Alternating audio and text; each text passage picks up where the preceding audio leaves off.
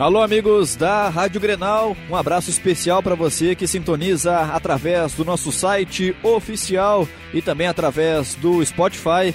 Sejam todos muito bem-vindos ao Jogo Tático, episódio número 13 desta temporada, chegando aqui na Rádio Grenal para falar mais uma vez sobre a rodada do Brasileiro, com jogos importantes, uma rodada atípica com três clássicos sendo realizados e apenas nove jogos acontecendo, né? Temos aí a situação do Atlético Paranaense disputando a Copa Suruga no Japão e tendo o seu jogo adiado. Mas para falar sobre isso, aqui no nosso jogo tático vem chegando Calvin Correia, comentarista da Rádio Grenal. Tudo bem, Calvin? Seja bem-vindo à nossa 13 terceira edição do Jogo Tático. Tudo certo, Lucas Arruda. Um abraço a todos os ouvintes ligados em mais um Jogo Tático aqui da Rádio Grenal para falar sobre essa 13 terceira rodada do Campeonato Brasileiro, uma rodada antecedendo aí alguns jogos de mata-mata no meio de semana, então clubes preservando jogadores, outros com força máxima e o Santos disparando, né, conseguindo mais uma goleada, é, dessa vez para cima do Goiás, que de novo tomou outro 6 a 1 é, e segue numa liderança tranquila, enquanto os adversários vão tropeçando. E a gente vai falar muito também é, sobre esses jogos, os nove jogos dessa vez, né? Ainda a partida de Atlético Paranaense São Paulo. É, que ficou para mais tarde, mas vamos analisar aí tudo dessa 13 terceira rodada do Campeonato Brasileiro, Arruda. É verdade, Calvin. Bom, então vamos de imediato, sem perder tempo, a análise dos nove jogos da rodada.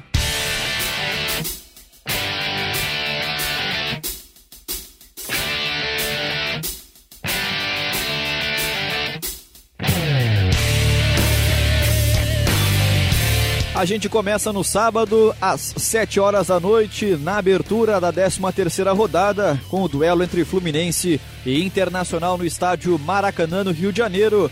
O Internacional, mais uma vez, com a sua formação alternativa por conta da Copa do Brasil, a fase semifinal. Fluminense, o mandante, venceu pelo placar de 2 a 1 os gols marcados na partida por Ioni Gonzalez e também Natanael contra e o Edenilson ainda entrou no jogo e marcou o gol de desconto para o Internacional. Fluminense, comandado pelo Fernando Diniz, em campo com Muriel, Igor Julião, Nino, Digão e Caio Henrique, Alain, Daniel e Paulo Henrique Ganso, Ioni Gonzalez, Marcos Paulo e o centroavante Pedro. Ainda participaram do jogo o volante Ayrton, o meia Nenê e o atacante Wellington Ney. Já o internacional do técnico Odair Hellman com o time reserva com Marcelo Lomba, Zeca, Klaus, Bruno Fux e Natanael, Richelli, Zé Gabriel e Nonato, Rafael Sobis, Wellington Silva e Santiago Trellis. Ainda participaram do jogo o meia D'Alessandro, o volante Edenilson e o atacante William Potker. Fluminense 2, Calvin Internacional 1. O Fluminense neste momento ocupando a 16ª posição e o Internacional deixando o G6 é o sétimo colocado. Pois é, Arruda, Fluminense vencendo o Inter pelo placar de 2 a 1 no Maracanã e nada muito diferente das partidas do Fluminense é, nesses últimos jogos, especialmente em casa. A, a, única diferença foi o placar. Dessa vez o Fluminense conseguiu é, os três pontos, conseguiu a vitória, mas a produção ela foi muito parecida, de ter mais posse de bola, de finalizar é, bastante, porém é, com mais efetividade nesse jogo contra o Inter. O Inter preservando jogadores, né, por conta do duelo diante do Cruzeiro pela Copa do Brasil, então uma equipe reserva e até com alguns jogadores que, na minha visão, jogaram fora de posição. O Zé Gabriel, por exemplo, que foi uma novidade na escalação do Inter. É, sempre vi ele na base como primeiro volante, camisa 5, o cara à frente dos zagueiros fazendo a proteção é, e o primeiro passe e nesse esquema do Inter jogou mais avançado. Richelli foi o primeiro volante, o Zé Gabriel pelo lado direito e o Nonato fazendo a saída pelo lado esquerdo. Acho que até funcionaria melhor o Zé Gabriel de primeiro volante, o Richelli um pouco mais à frente, nem Richelli nem Zé Gabriel renderam bem. Na direita o Sobis também acho que é uma posição equivocada para o Rafael Sobis fazer o lado do campo. Do lado esquerdo o Wellington Silva e na frente mais uma oportunidade para o Santiago Trellis que até o momento não vai convencendo com a camisa do Inter. E o Fluminense com a sua equipe padrão, com seu meio de campo ideal, com Alain, Ganso e o Daniel, Johnny Gonzalez de um lado, Marcos Paulo do outro e o Pedro na frente. Foi um jogo em que Fluminense é, valorizou a posse de bola, como faz é, sempre, especialmente nos jogos em casa. O Inter apostando em contra-ataques, mas sem velocidade para isso, já que do meio para frente só o Wellington Silva é um jogador mais rápido mesmo para puxar contra-ataque. É, então o Inter com muitas dificuldades. Em alguns momentos até o Wellington é, fazia a condução e botava a bola na frente para o Sob. Só que aí o Sobis não tem tanta velocidade para ganhar é, da zaga do, do, Fluminense. Já não é um jogador com o mesmo vigor físico é, do que no começo da carreira. Então o Inter ficou com muitas dificuldades de criar possibilidades. Teve uma chegada num chute do Bruno Fux de longe, o zagueiro colorado é, arriscando de fora da área e exigindo uma boa defesa do Muriel, mas muito pouco. Enquanto o Fluminense é, naquela troca de passes, com muita movimentação na frente, foi criando chances. O Pedro teve uma dentro da área que acabou finalizando na trave. Depois o Ganso também numa jogada interessante de corta-luz do Pedro, o Ganso ficando de frente para o gol e finalizando para a defesa do Marcelo Lomba. Enfim, o Fluminense foi mais perigoso e mais incisivo no ataque na primeira etapa também com jogadas aéreas, Pedro e, Johnny Gonzalez em especial, é, tentando finalizar de cabeça. E no segundo tempo, aí o Fluminense conseguiu transformar esses ataques em gols. Consegue é, marcar numa boa jogada pelo lado esquerdo. Chamou atenção também que o Zé Gabriel estava sendo atendido, né? E aí ficou do lado de fora, o Inter momentaneamente com 10 e o Fluminense aproveitou para fazer a troca de passes pelo lado esquerdo com o Caio Henrique chegando na linha de fundo e cruzando na cabeça do Johnny Gonzalez. O ponta direita ganhando do lateral esquerdo, né? Entre os zagueiros, mas ganhando também do lateral esquerdo, do Natanael, que sempre se discutiu, né? A altura dele para jogar como lateral esquerdo, como fica na bola aérea defensiva. Ali, apesar de uma falha coletiva é, do, do Inter, dá para também é, colocar esse ponto é, de observação né, do, do, do Natanael, porque é ele quem tenta chegar para disputar a bola com o Johnny Gonzalez, o, o Bruno Fux passa da bola e aí sobra pro atacante do Fluminense é, que faz o primeiro gol. E depois o Fluminense seguiu criando boas oportunidades. O Pedro deu um ótimo passe de calcanhar pro Marcos Paulo, que acabou isolando dentro da área. E aí veio algumas trocas, é, especialmente do lado do Inter, é, uma troca que fazia sentido e outra nem tanto. A entrada do D'Alessandro no lugar do Zé Gabriel para ter esse cara que ia distribuir os passes no meio de campo, mas com o Potker no lugar do Trellis. E aí não foi nem pro Potker jogar de centroavante, mas o Potker na ponta direita com o Sobe centralizando no ataque. Só que o Potker funciona num cenário de campo aberto, num cenário de contra-ataque. E justamente era o oposto, porque o Fluminense conseguiu 1 a 0, então guardava um pouquinho mais a posição e aí não ia ter tanto espaço para o Potker acelerar na, na velocidade. É, teria que ser um cara com o drible mais curto, que não é a característica do Potker. E na primeira bola que o Potker pegou, tentou o drible, foi desarmado, daí o contra-ataque que o Fluminense aproveitou com a atrapalhada da defesa do Inter, o Bruno Fux tentando afastar a bola, pegando no Natanael é, e sem chances para o Marcelo Lomba no gol contra Colorado, segundo do Fluminense. E aí na reta final, o Inter acabou ganhando um gol do Fluminense de presente, já com o Edenilson em campo. O Muriel até tinha feito algumas boas defesas na partida, mas aí falhou, assim como tinha falhado no gol do São Paulo do Reinaldo, falhou é, no gol do, do Edenilson, uma bola cruzada, mas sem muita força do, do Rafael Sobes, e o Muriel acaba espalmando para o meio da área, e o Edenilson tá ali para conferir e descontar. Então, jogo que Fluminense dessa vez conseguiu transformar essa posse, essas finalizações em gols. O Johnny Gonzalez é, teve uma ótima partida também na recomposição defensiva, foi o, o destaque do jogo, mas sofreu novamente quando a defesa acabou sendo um pouquinho mais exigida. E aí tem um problema que é preciso ser visto dos goleiros. O Rodolfo já não passava muita segurança. Depois veio o Agenor, muito criticado. E agora o Muriel, dois jogos, duas falhas. Fez algumas boas defesas contra o Inter, mas falhou e colocou o Inter vivo na partida, sendo que o Inter não tinha criado nada depois de ter tomado o 2 a 0. Ganhou praticamente um gol de presente. Então é algo para se observar, porque o Fluminense está com muitos problemas defensivos e mais um jogo em que toma gol, dessa vez pelo menos fez os dois gols. Do lado do Inter, algumas observações que o Odair precisa fazer, como essa questão do Zé Gabriel ter jogado como segundo volante, me parece que é mais o primeiro, o Sobis também jogando fora de posição na ponta direita, acho que já não tem mais esse vigor para fazer o lado do campo, deveria jogar um pouquinho mais centralizado, até mesmo na vaga do Trellis, abrir mão do centroavante, colocar o Sobis lá na frente, enfim, escolhas que o Odair tentou fazer nessa partida contra o Fluminense, não deram certo. E no segundo tempo com a entrada do Potker num cenário que não favorecia o jogador e que de certa forma também teve a responsabilidade no segundo gol do Fluminense. Mas uma vitória importante para o time carioca, especialmente para o Fernando Diniz, que vinha sendo cobrado pela falta de vitórias no Campeonato Brasileiro.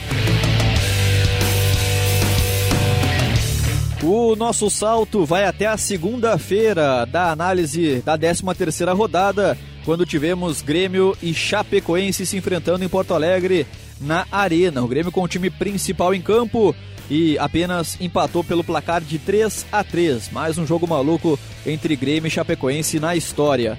Diego Tardelli, Pedro Jeromel e Everton os gols do Grêmio, enquanto Everaldo, Gustavo Campanharo e Arthur Gomes marcaram os gols da Chapecoense. O Grêmio do técnico Renato Portaluppi esteve em campo com Paulo Vitor, Leonardo Gomes, Pedro Jeromel Kahneman e Bruno Cortes, Michael Matheus Henrique e Jean-Pierre, Alisson Everton e o centroavante André. A Chapecoense, comandada pelo Emerson Cris, em campo com Tiepo, Eduardo Gum, Maurício Ramos e Bruno Pacheco, Márcio Araújo, Gustavo Campanharo e Augusto, Camilo, Arthur Gomes e também o centroavante artilheiro Everaldo. Ainda participaram do jogo os volantes Tarles e Amaral e o atacante Renato Kaiser.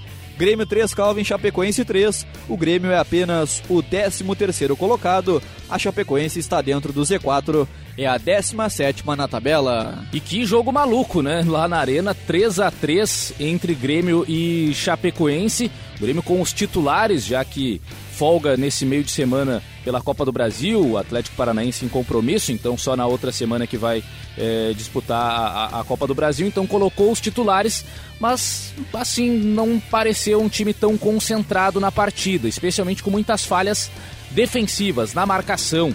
E aí os zagueiros foram muito mal, o Kahneman, uma das piores partidas é, com a camisa do Grêmio, foi facilmente driblado e é um jogador que ganha praticamente todos os duelos individuais, mas contra a Chapecoense acabou indo muito mal. E a Chape mostrando valentia, jogando de igual para igual, tentando também atacar o Grêmio na arena e fazendo uma boa partida. O Emerson Cris eh, manteve o 4-2-3-1 da segunda etapa contra o Bahia, né, contra o Bahia na reestreia do interino Primeiro ele foi com o 4-4-2 com meio campo em losango, depois mudou no intervalo para o 4-2-3-1, manteve esse esquema já logo de largada contra o Grêmio. Então teve o Augusto, que é um volante de origem, jogando como meia direita, na esquerda um atacante, né, o, o, o Arthur Gomes, dessa vez foi escolhido.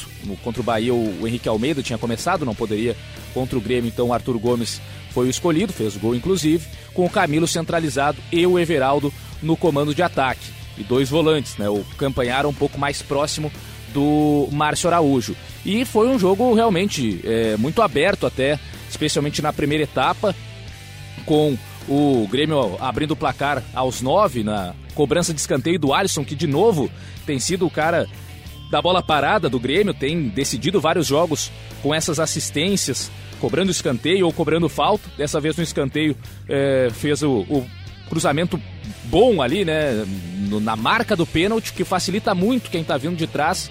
Nesse caso, o Jeromel cabeceando no, no canto do Tiepo. E logo de, na sequência, né? Três minutos depois, a Chapecoense já empatou com o Everaldo, que fez uma ótima jogada passando pelos dois zagueiros do Grêmio, né? Deu caneta no Kahneman e depois driblou o Jeromel antes de finalizar no canto do Paulo Vitor. E aí até teve um debate ao longo do, da partida e depois, especialmente, da questão da exposição dos zagueiros do Grêmio. Se dessa vez o meio de campo não ficou muito exposto com a dupla de volantes eh, formada pelo Maicon e pelo Matheus Henrique. Mas a verdade é que se a gente for analisar, eh, o Grêmio sempre teve a zaga muito exposta e o grande mérito da dupla de zaga do Grêmio era justamente vencer esses duelos individuais. Jeromel e Kahneman dificilmente eram driblados no um contra um e por isso se destacavam tanto, especialmente o Kahneman. Quase ninguém conseguia passar é, pelo zagueiro argentino nessa de ficar mano a mano com ele. E isso é o que chama atenção, porque sempre se deram muito bem justamente nos duelos individuais. Dessa vez, na partida contra a Chapecoense, não conseguiram segurar é, os jogadores da Chape.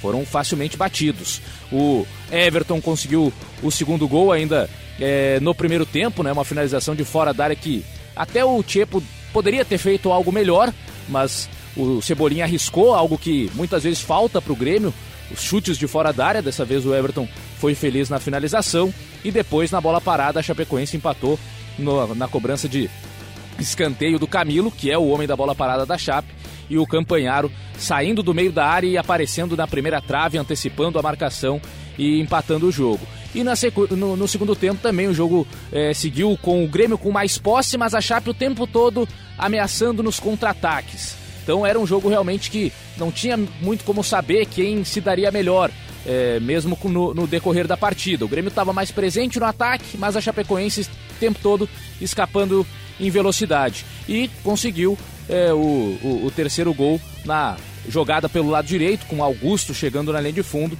e cruzando é, para o Arthur Gomes, pegando a, a defesa do Grêmio desmontada e, e, marcando o terceiro gol. Aí já na reta final o Renato fez as trocas, né? E, e fez aquela de tirar o lateral esquerdo, colocar mais um atacante, abrir realmente o time. Dessa vez, pelo menos, conseguiu o empate. Luan e Tardelli entraram bem e participaram do 3 a 3 Assistência do Luan na bola parada e o gol marcado pelo Diego Tardelli, que chama atenção porque tem entrado bem e tem feito gols dentro da área. Mas na partida contra o CSA, por exemplo, não ficou na área, mesmo jogando mais avançado. Mas é, buscava muito o jogo, saía muito da área, buscava muito a ponta.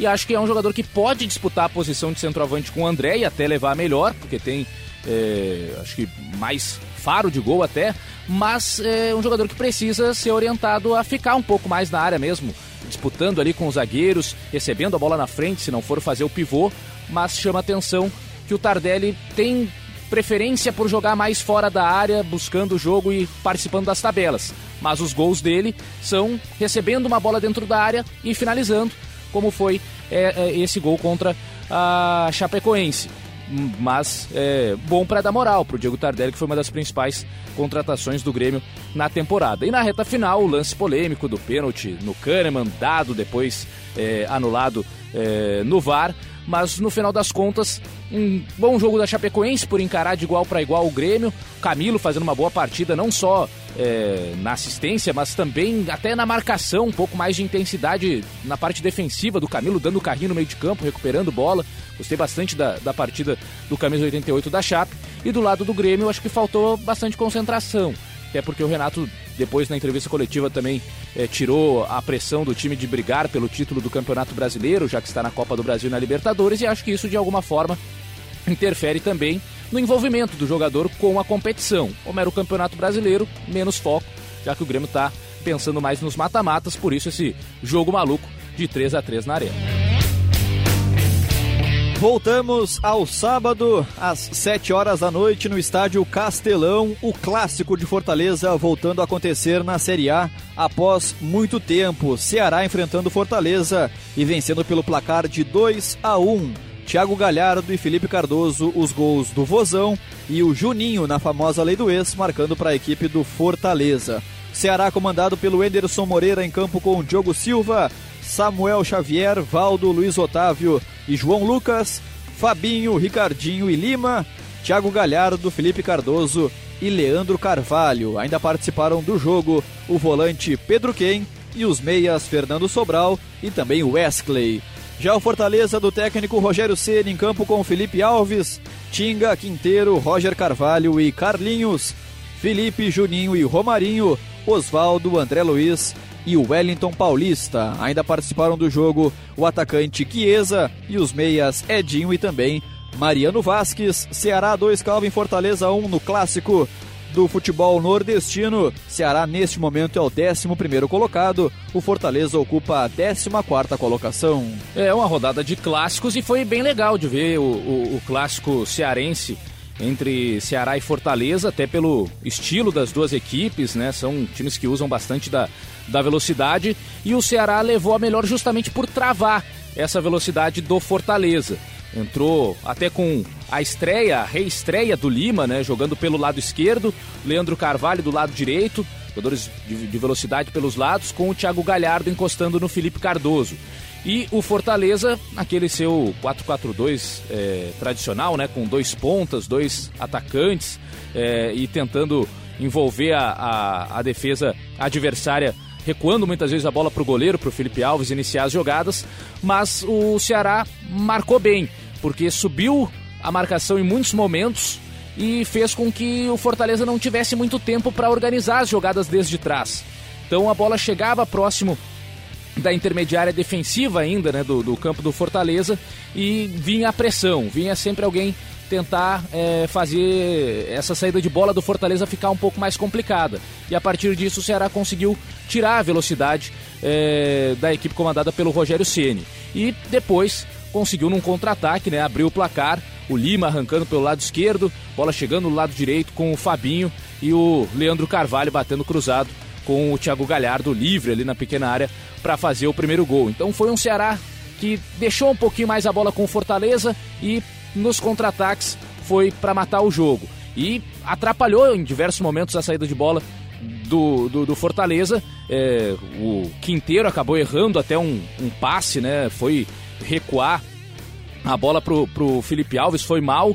E aí o Thiago Galhardo conseguiu é, ficar com a bola e acabou parando na defesa do goleiro do Fortaleza. Mas foi um primeiro tempo em que o Ceará executou muito bem a estratégia uma marcação a partir ali do meio de campo em alguns momentos, em outros subindo um pouco mais e atrapalhando a saída de bola do Fortaleza, que se resumiu a ficar com muitos lançamentos longos para as pontas e sem muito sucesso. Então não ameaçou na primeira etapa o gol do Diogo Silva. No segundo tempo, o, o Ceará conseguiu é, mostrar, segurar um pouco mais né, o, o, o Fortaleza. O Fortaleza foi é, para cima também. As, as, substituições do Rogério Ceni foram interessantes, especialmente com o, o Vasques entrando no segundo tempo e, mostrando qualidade com a canhota. Mas ainda na primeira etapa, né, o, o Ceará produziu mais, foi mais perigoso nos contra-ataques.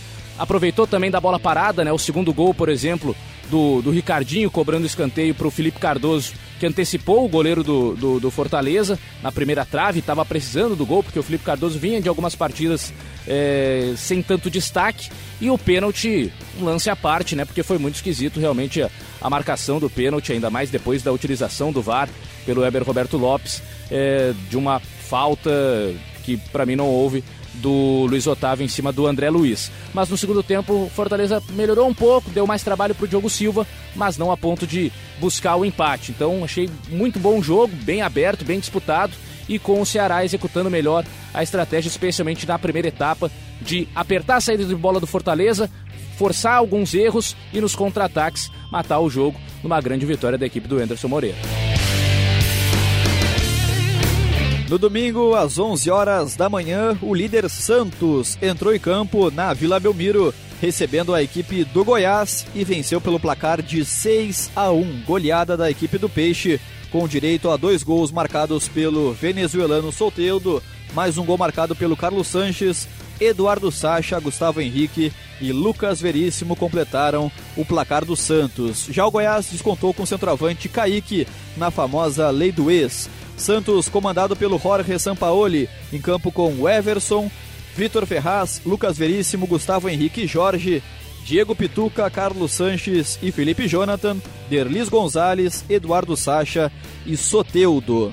Já o Goiás comandado pelo Claudinei Oliveira com Tadeu, Kevin, Iago, Rafael Vaz e Jefferson, Giovanni, Léo Sena e Marlone, Michael, Leandro Márcia e o centroavante Kaique. Ainda participaram do jogo o lateral direito Iago Rocha e os meias Giovanni Augusto e Marcinho. Santos 6, Calvin Goiás 1. O Santos é líder isolado do brasileiro com 32 pontos. Já o Goiás é apenas o 12 colocado na tabela. É, quem segura o Santos, né? Mais uma vitória, goleando o Goiás, que também já tinha sido goleado pelo Flamengo, e mostrando, acima de tudo, é, um bom futebol, uma partida muito convincente, ao contrário do jogo, do próprio jogo do Flamengo contra o Goiás, né, em que o jogo ficou equilibrado em algum momento com um empate em 1 a 1 e o Goiás botando bola na trave. Dessa vez o gol do Goiás só veio nos minutos finais quando o jogo já estava 6 a 0 e o Felipe Jonathan ganhando uma sequência como meio-campista, né? Tinha sido destaque na partida anterior contra o Havaí, vindo do banco. Dessa vez o Sampaoli colocou ele entre os titulares. Diego Pituca na primeira função, Sanches na, pelo, saindo, fazendo a saída do lado direito e o Felipe Jonathan fazendo a saída é, pelo lado esquerdo, com o Delis Gonzalez e Soteudo abertos e o Sacha no comando de ataque. E o Goiás na sua formação padrão com Claudinei Oliveira, né, com Leandro Barça de um lado, é, o Dessa vez até eh, mudou um pouco eh, nos primeiros minutos a, o posicionamento do Marlone com o Michael. O Marlone começou do lado esquerdo e o Michael, que é o escape, que é a velocidade do Goiás, jogou por dentro para até, até para pressionar um pouco mais a saída de bola do Santos. Então o Michael com mais liberdade para aparecer pelo meio, eh, mas acabou não, não funcionando muito bem. O Santos teve amplo domínio e o Santos até eh, fazendo uma saída de bola diferente, porque mesmo sem ter os três zagueiros de origem, fazia a saída com três. O Jorge segurava muito. Jorge, eh, no começo, até atuou mais como um zagueiro pelo lado esquerdo, deixando o Gustavo Henrique na sobra com o Lucas Veríssimo fazendo a saída pelo lado direito. E aí, de um lado, se tinha o Délis Gonzalez aberto, com o Vitor Ferraz trabalhando por dentro, junto do Diego Pituca, o Felipe Jonathan do outro lado, fazendo eh, parceria com o Soteudo, e na frente o Sacha. Então, interessante porque o Santos em vários momentos utiliza três zagueiros de origem para fazer essa, essa, saída de bola. Dessa vez, mesmo sem os três zagueiros, fez uma saída com três e não foi o volante recuando entre os zagueiros, não foi o Pituca entre os dois defensores, e sim o Jorge, o lateral esquerdo, segurando um pouco mais e jogando quase que como um zagueiro pelo lado esquerdo na primeira etapa e construiu seus gols com muita naturalidade. O Soteudo está numa grande fase, sempre que pega a bola na ponta esquerda é um perigo para o adversário, tem muita facilidade no drible, está melhorando cada vez mais essa ida ao fundo com o cruzamento com a perna ruim. Era algo que o Soteudo, o Soteudo precisava melhorar nos, nos primeiros jogos com a, com a, camisa do Santos. Ele era muito previsível no drible para pro, pro, pro lado direito, né, para a perna boa dele, e aí tentava o cruzamento à finalização. Mas está melhorando essa ida ao fundo. E aí complica demais o adversário, porque mesmo ele não sendo canhoto, tá mostrando qualidade nos ganchinhos de esquerda que deixa a bola dentro da área, como fez na assistência para o Carlos Sanches. Foi ao fundo, cruzou com a perna que não é boa, com a canhota, e o Sanches bateu de primeira, um golaço que abriu o placar para o Santos. Depois, o gol de cabeça do Lucas Veríssimo na cobrança do, do Carlos Sanches e a sequência com é, vários gols de, de, boas jogadas combinadas é, da equipe do Santos. Então, mais uma ótima partida do time comandado pelo Sampaoli e o Goiás só conseguiu marcar na, na reta final com o Kaique, quando já não tinha é, nem mais a, a, a, só o, gol de honra, né? Porque nem a, a, força de vontade dos jogadores do Goiás já era é, muito destacada. Então, é, demissão do, do Claudinei Oliveira depois do jogo, né? Mais um técnico aí que, que cai no Brasileirão. E chama atenção porque, de fato, nesses jogos contra Flamengo e contra o Santos, a proposta era se defender e sair nos contra-ataques e não conseguiu se defender bem e contra-atacou pouco. Contra o Santos, quase nada é, ameaçou o, o, gol do, do Everson. E o Santos controlando muito bem, mostrando o futebol é, em que você bate o olho na escalação e não sabe exatamente qual é o esquema tático que o São Paulo vai utilizar no dia, qual vai ser o posicionamento de cada jogador. Você olha o Jorge, vai ser lateral, vai ser zagueiro olha o Diego Pituca, vai ser primeiro volante, vai ser mais um, um, meia, o Sanches vai jogar como meia, vai jogar como ala pelo lado direito. Acho que isso também dificulta o trabalho dos times adversários. Olhar a escalação e tentar decifrar qual é o esquema, como vai ser o posicionamento de cada jogador. E isso tem um grande mérito do Jorge Sampaoli no comando da equipe do Peixe.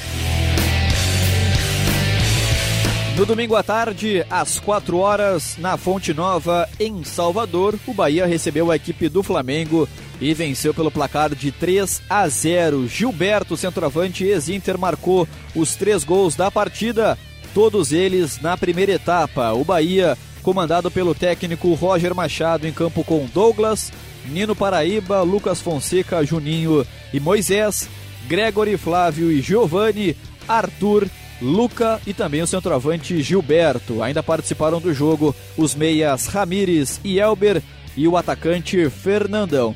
Já o Flamengo do técnico Jorge Jesus em campo com a estreia do lateral esquerdo Felipe Luiz. O time com Diego Alves, Rafinha, Tuller, Pablo Mari e Felipe Luiz, Pires da Mota, William Arão e Gerson Everton Ribeiro, Bruno Henrique e Arrascaeta. Ainda participaram do jogo o lateral esquerdo René, o jovem meia Renier Jesus e também o atacante colombiano Berril. Bahia 3, Calvin, Flamengo 0. O Bahia, neste momento, é o décimo colocado. O Flamengo, mesmo perdendo, está na terceira posição do brasileiro. Grande vitória do Bahia para cima do Flamengo e num jogo em que é, tudo deu certo para o Bahia em termos de estratégia e o Flamengo cometeu alguns equívocos com o planejamento do Jorge Jesus para esse jogo.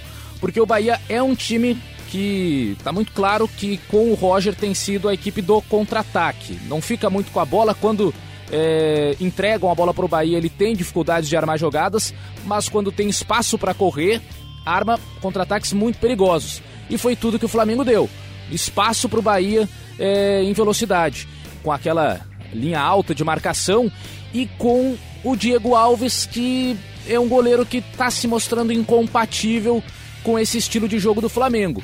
Até em alguns outros jogos teve um pouco mais de atuação segura, mas nessa partida contra o Bahia chamou muito atenção ele preso nas jogadas. Então, qualquer lançamento é, buscando o Gilberto no comando de ataque ou qualquer outro jogador do Bahia, é, com a marcação alta do Flamengo, em tese o goleiro deveria jogar um pouco mais adiantado para fazer a função de líbero, para diminuir o espaço entre a zaga e o goleiro. E o Diego Alves não nos gols, ele fica dentro da pequena área, ele não sai. E aí o espaço é muito grande para a zaga do Flamengo percorrer.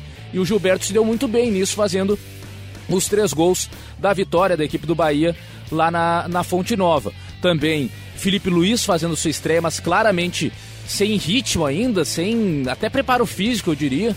É, e, foi, foi constrangedor um dos gols, é, ele tentando correr atrás do Gilberto e ficando muito para trás, saindo muito na frente, ficando muito para trás no final da jogada. O Jesus dessa vez optou por jogar com Everton Ribeiro de um lado, o Gerson do outro e o Arrascaeta como segundo atacante, próximo do Bruno Henrique. Sem o Gabigol, o Arrascaeta jogou mais avançado, não exatamente como meia, mas como de fato um segundo atacante alternando ali é, entre o lado direito e o lado esquerdo. Mas foi um jogo dos contra-ataques do Bahia é, e também de uma marcação em cima no segundo gol, como funcionou com o Pablo Mari recuando mal para o Diego Alves na perna direita do goleiro canhoto e o Diego também afastando mal, dando no pé do Gilberto, que marcou o segundo gol. Mas o que chamou atenção no jogo foi a facilidade com que o Bahia conseguiu contra-atacar, sabendo que o Bahia é um time que joga muito em função dos contra-ataques. Então o Flamengo não, acho que não percebeu ou não conseguiu é, estudar tão bem assim o adversário para anular o jogo do Bahia, porque o Santos quando foi lá, na, lá no, no Pituaçu ainda foi o jogo, né? Mas lá em Salvador é, conseguiu controlar bem. É, o Grêmio pela Copa do Brasil também. E o Flamengo deu muito espaço para os contra-ataques. E aí o Gilberto foi o grande destaque nessa vitória de 3 a 0 diante do Flamengo.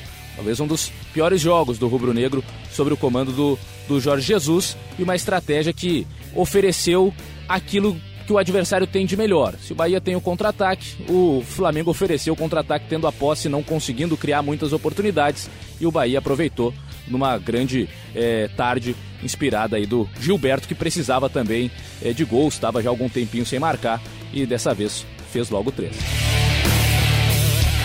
Ainda no domingo à tarde, na ressacada em Florianópolis, o Havaí recebeu a equipe do Botafogo e mais uma vez não venceu na competição. Ainda segue sem vitórias no Campeonato Brasileiro. Havaí 0, Botafogo 2. Os gols marcados por Alex Santana e também Marcelo Benevenuto. Havaí comandado pelo técnico Alberto Valentim com Vladimir, Léo Betão, Marquinhos Silva e Igor Fernandes, Pedro Castro, Richard Franco e João Paulo Lourenço, Bruno Sávio e Gustavo Ferrareis. Ainda participaram do jogo o volante André Moritz, o meia Lua Pereira e também o centroavante Brenner. Já o Botafogo do técnico Eduardo Barroca, em campo com Gatito Fernandes, Marcinho, Marcelo Benevenuto, Gabriel e Gilson, Cícero, Alex Santana e João Paulo, Luiz Fernando, Diego Souza e Rodrigo Pimpão. Ainda participaram do jogo o lateral direito Fernando, o volante Jean e o atacante Vitor Rangel, ex-Vitinho. Havaí 0, Botafogo 2, Calvin. O Havaí, neste momento, é o lanterna da competição. O Botafogo ocupa a nona posição do brasileiro. É, a pergunta que fica no ar, né? Quando será a primeira vitória do Havaí nesse campeonato brasileiro? Tá difícil e dessa vez até, assim, fez um jogo de tentar atacar e, e pressionar o Botafogo, mas sem muita organização. Muitos chutes de fora da área e aí é, algumas finalizações bloqueadas, outras tantas para fora. Chamou atenção o número de tentativas de arremate, foi na casa dos 30 do Havaí, mas nenhuma grande defesa do Gatito. Não colocou basicamente o goleiro do Botafogo para trabalhar, apenas com bolas no centro do gol e defesas tranquilas é, de serem feitas, mas nenhuma finalização mais perigosa. O Havaí, de novo, né, a ideia do, do Valentim, que já tinha sido contra o Santos, se repetiu contra o Botafogo, de utilizar o Lourenço como o centroavante, ou atacante mais avançado. E chama atenção, mais uma vez, porque com o Geninho, o Lourenço era o lateral direito. E aí com o Valentim ele sai da lateral direita e vira centroavante, vira o atacante de frente, de referência chama atenção. Posicionamentos diferentes de um jogador é, como o Lourenço, que não é tão alto, é, se mexe mais do que propriamente fica ali é, postado entre os, entre os zagueiros. E o Havaí também no, no, no primeiro tempo abusou muito dos cruzamentos. É, chegadas próximas da linha de fundo para levantar a bola na área. Sem um centroavante, ficou mais fácil para a defesa do Botafogo afastar o perigo. E o Botafogo, no primeiro tempo, faz o gol uma jogada de desatenção da marcação do Havaí, porque arremesso lateral simples do, do Gilson, aí um bom passe do João Paulo, tendo a visão e, e, e tocando de calcanhar, e o Alex Santana na sua qualidade de chute de, de fora da área, acertando o canto do, do Vladimir. Mas sem fazer muita pressão, depois até do 1x0 é que o Botafogo cria uma grande oportunidade com o Diego Souza parando no, no goleiro da equipe catarinense. E no segundo tempo, aí o Valentim coloca o Brenner no lugar do, do Bruno Sávio eh, e, e, passa o Lourenço para o lado direito, Ferrares para o lado esquerdo, com o Brenner no comando de ataque. Mas sem muito tempo de fazer esse efeito, porque nos minutos iniciais o Botafogo já faz o segundo gol, a bola parada do Marcinho para o Marcelo Benevenuto eh, de cabeça, entre o Marquinho Silva e o Richard Franco fazer o segundo gol. Depois o, Claudio, o, eh, depois o Alberto Valentim até eh, tenta tornar o time ainda mais ofensivo, saca o Richard Franco, depois tira o Pedro Castro, fica com o Luan Pereira como primeiro volante, o André Moritz é, na segunda função, dois caras que tranquilamente podem jogar mais avançados como meias, e é, o Havaí, mesmo assim, sem conseguir assustar o Botafogo, sem conseguir criar boas jogadas. É, com é, o João Paulo arriscando de fora da área, tentando em algumas jogadas individuais, mas muito pouco. E ainda na reta final, o André Moritz expulso, carrinho ali com uma solada na, na canela do, do Pimpão e sendo expulso de maneira direta. Então, uma, um jogo tranquilo para o Botafogo, que até não teve tanto a posse de bola como está acostumado a ter com o Eduardo Barroca, mas também é, o Havaí, com a posse, não conseguiu criar muitas chances. Finalizou bastante, tentou muito, mas muito mais na base do esforço e da vontade do que de uma organização é, e de uma aproximação dos jogadores. Por isso, um número tão alto de tentativas de chute do Havaí e de praticamente nenhuma grande defesa do Gatito, que é, precisou apenas pegar bolas no centro do gol e aí facilitou para o Botafogo, que foi bastante efetivo dessa vez. Um chute de fora da área e uma bola parada. Resolveram a partida para o Alvinegro Carioca.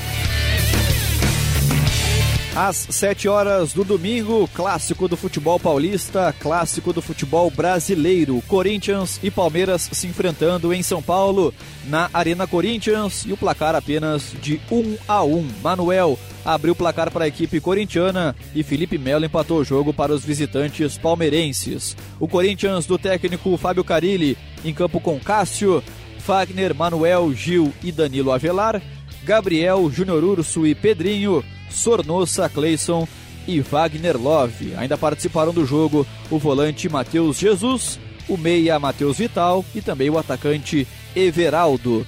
Já o Palmeiras do técnico Filipão em campo com Everton, Marcos Rocha, Luan, Gustavo Gomes e Diogo Barbosa, Felipe Melo, Bruno Henrique também Rafael Veiga, Dudu, William Bigode e o centroavante Daverson.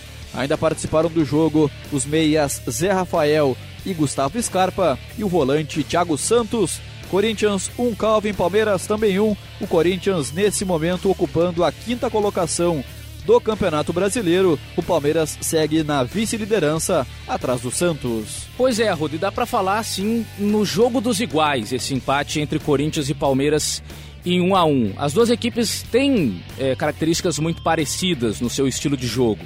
Ambos, é, ambos os times gostam de jogar mais no erro do adversário do que propriamente serem protagonistas com a bola.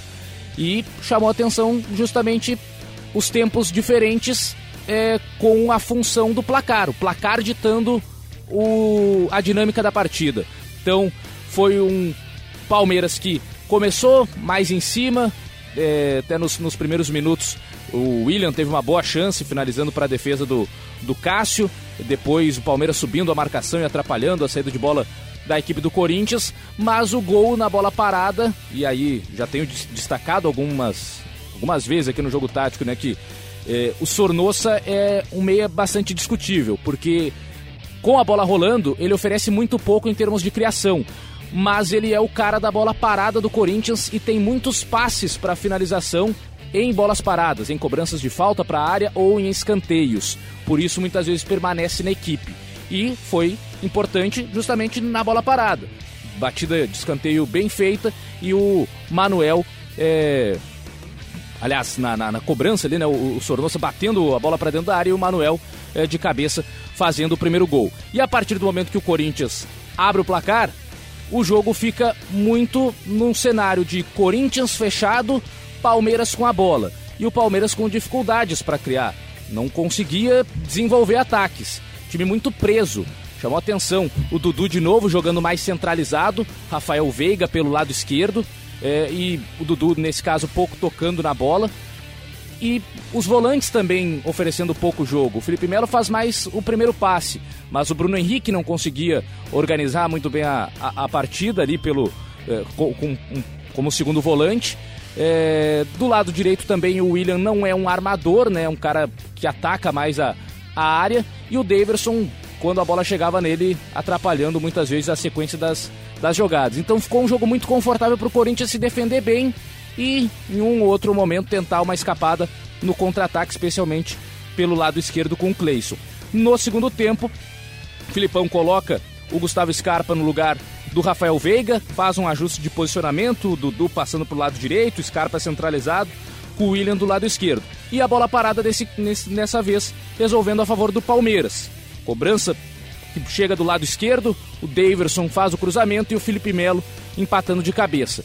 E aí o jogo passou a ter a dinâmica do primeiro tempo, só que com os personagens é, inversos. Nesse caso, o segundo tempo foi de um Corinthians mais com a bola e de um Palmeiras esperando um pouco mais para sair nos contra-ataques. E aí o Palmeiras criou mais oportunidades. Então chama atenção isso.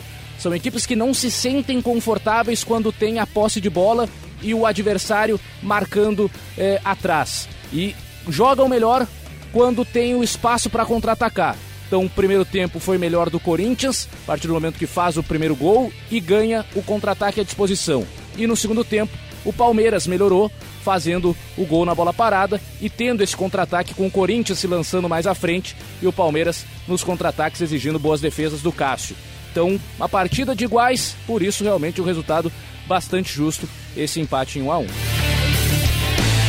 Ainda no domingo à noite, às 7 horas, outro clássico do futebol brasileiro, o clássico do futebol mineiro. O Atlético Mineiro recebendo a equipe do Cruzeiro no estádio Independência, em Belo Horizonte, e vencendo pelo placar de 2 a 0. Vinícius e Natan marcaram os gols da equipe do Galo.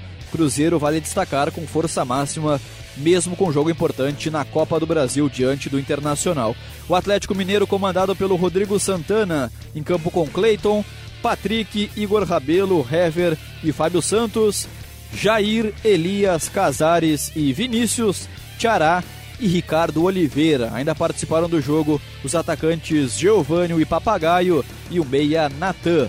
Já o Cruzeiro do técnico Mano Menezes, em campo com Fábio, Orejuela, Dedé, Léo e Egídio, Henrique, Ariel Cabral, Thiago Neves e Marquinhos Gabriel, Pedro Rocha e o centroavante Fred. Ainda participaram do jogo os atacantes Sassá e David e o meia Robinho. Atlético Mineiro 2 Calvin no clássico Cruzeiro 0. O Atlético Mineiro neste momento é o quarto colocado e o Cruzeiro apenas o 18º dentro do Z4. Grande vitória do Atlético Mineiro para cima do Cruzeiro no clássico lá em Belo Horizonte e num jogo que teve um cenário talvez até um pouco surpreendente, diferente do que de repente poderia se projetar inicialmente, porque é, o Cruzeiro é o time com o Mano Menezes que joga muito mais em função dos contra-ataques.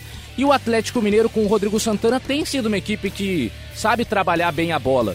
Mas o cenário foi outro.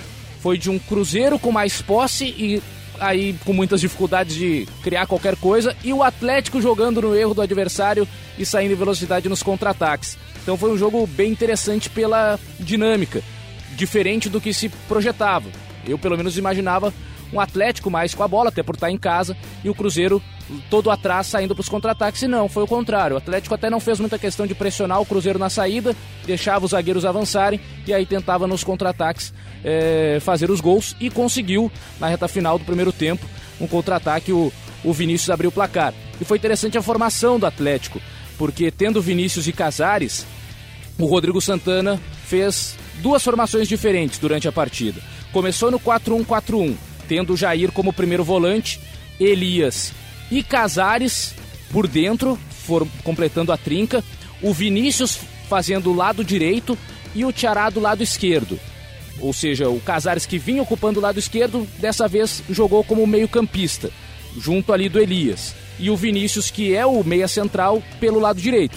Depois, na reta final do primeiro tempo, ainda antes do primeiro gol do Atlético, mudou passou para o 4-2-3-1 com o Elias mais próximo do Jair, formando a dupla de volantes, Vinícius passando por dentro e o Casares do lado direito, mantendo o Tiará na esquerda. E é justamente numa jogada dessas que o Thiago Neves erra o passe, o Vinícius intercepta, o Casares que está do lado direito dá o toquinho na bola e aí o Ricardo Oliveira faz bem o giro e, e deixa o Vinícius em condições de arrancar e finalizar para o primeiro gol. E na segunda etapa, o mesmo cenário de um Cruzeiro sem nenhuma mobilidade para gerar situações de gol. O, o Thiago Neves, por exemplo, é um meia, mas que eh, tem mais finalização do que propriamente passe para gol, né? então não cria tanto. Eh, pelos lados do campo, dois jogadores de mais velocidade, como Marquinhos Gabriel e Pedro Rocha, e os volantes também, mais burocráticos, é, com o Ariel fazendo o primeiro passe e o Henrique sendo um cara de chute de fora da área, mas ninguém criativo.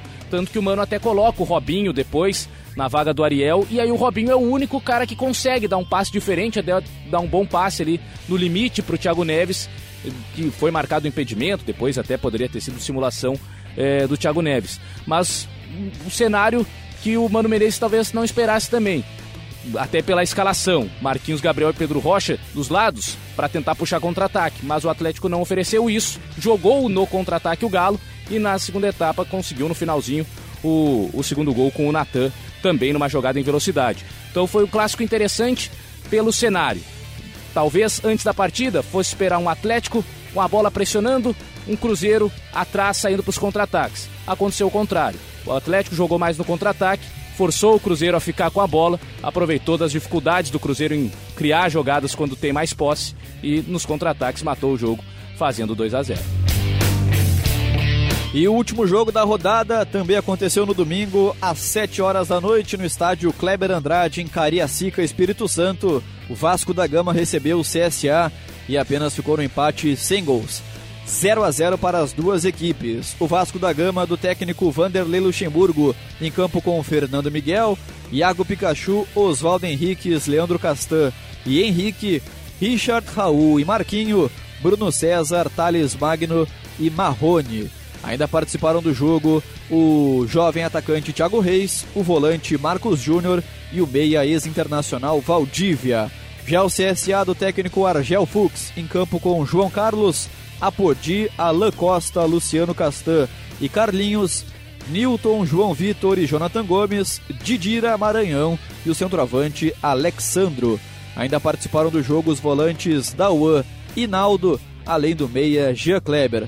Vasco 0, Calvin CSA também 0. Vasco da Gama 15 colocado, o CSA apenas o vice-lanterna 19 na tabela. É, 0 a 0 lá em Cariacica, no Espírito Santo. Aliás, que curiosidade, né? O Vasco sem jogar em São Januário por conta justamente aí da, dos problemas com refletores, com a troca da iluminação na sua casa, e aí joga num estádio neutro e tem problema com, com iluminação, o apagão na, na segunda etapa.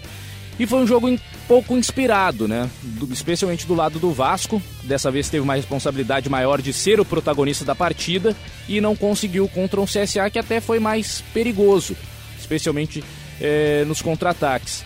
É, o Vasco com muitas dificuldades de saída de bola nos primeiros minutos. O Richard, como primeiro volante, perdendo a bola em zonas perigosas do campo e o CSA perdeu duas boas chances de contra-ataque, uma com o Jonathan Gomes.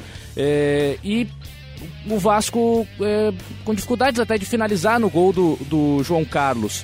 É, não, não teve tanto espaço para acionar seus jogadores em velocidade, como tem sido mais de costume essa equipe do Luxemburgo fazer, e com isso pouca mobilidade do trio central, né, do trio de meias ali, do, do, do dos meio-campistas, né? E ainda tem o Raul e o Marquinho. O Raul, um jogador de mais marcação, o Marquinho apareceu pouco.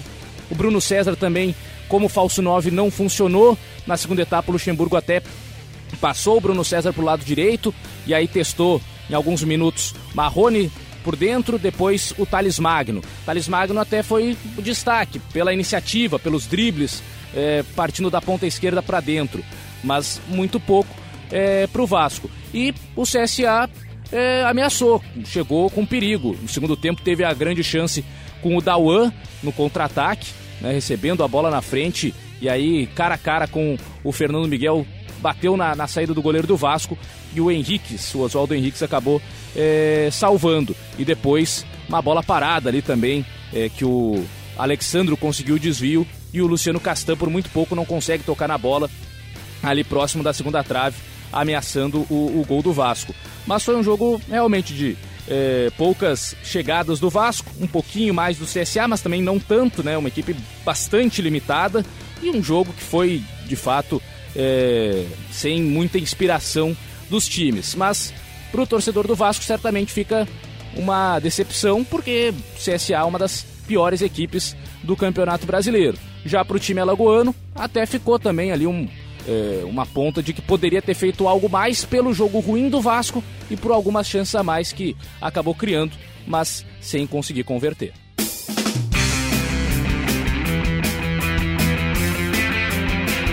Encerradas as análises dos nove jogos da rodada, lembrando, o jogo que ficou faltando entre Atlético Paranaense e São Paulo acontece no dia 21 de agosto, jogo em Curitiba, na Arena da Baixada, às 7h15 da noite. Bom, a tabela ficou da seguinte maneira após a 13ª rodada, com o Santos líder 32 pontos, Palmeiras vice-líder 28, terceiro colocado Flamengo com 24, mesma pontuação do quarto colocado o Atlético Mineiro, atrás apenas no saldo de gols. Quinto colocado Corinthians com 23 e o sexto colocado São Paulo com 21. Atrás, o Internacional, sétimo colocado com 20. O Grêmio aparece na 13 terceira posição com 17 pontos. E depois apenas o Z4, 17 colocado, a Chapecoense com 10. 18 Cruzeiro também com 10, atrás no saldo de gols. 19 CSA com 8. E o último colocado, ainda sem vitórias, o Lanterna Havaí com 5 pontos na tabela.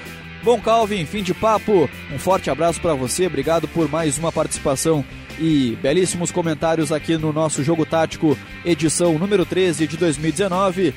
Nos encontramos no próximo episódio aqui do Jogo Tático na Rádio Grenal, Calvin. Valeu, Lucas Arruda, valeu a todos os ouvintes que estiveram conosco até esse momento em mais um Jogo Tático da Rádio Grenal, semana aí de Copas, mas final de semana chegando e a gente vai destacar tudo da 14ª rodada do Campeonato Brasileiro. Competição que parecia no início estar tá mais é, pendente para o lado do Palmeiras, agora já tem aí o Santos arrancando e só focado no Campeonato Brasileiro. Enfim, tá ficando bastante interessante também essa briga é, na corrida pelo título do Brasileirão. Então a gente vai estar aqui, mas para destacar todos os times e todos os jogos aqui no Jogo Tático da Rádio Grenal. Arruda. Valeu, valeu Calvin, forte abraço para você e um abraço ainda mais especial para todos que estiveram conosco até o momento, que acompanharam mais um Jogo Tático aqui na Rádio Grenal. Espero que tenham gostado e nos encontramos logo ali no Jogo Tático número 14, aqui na Rádio Grenal, apaixonada pelo futebol. Valeu!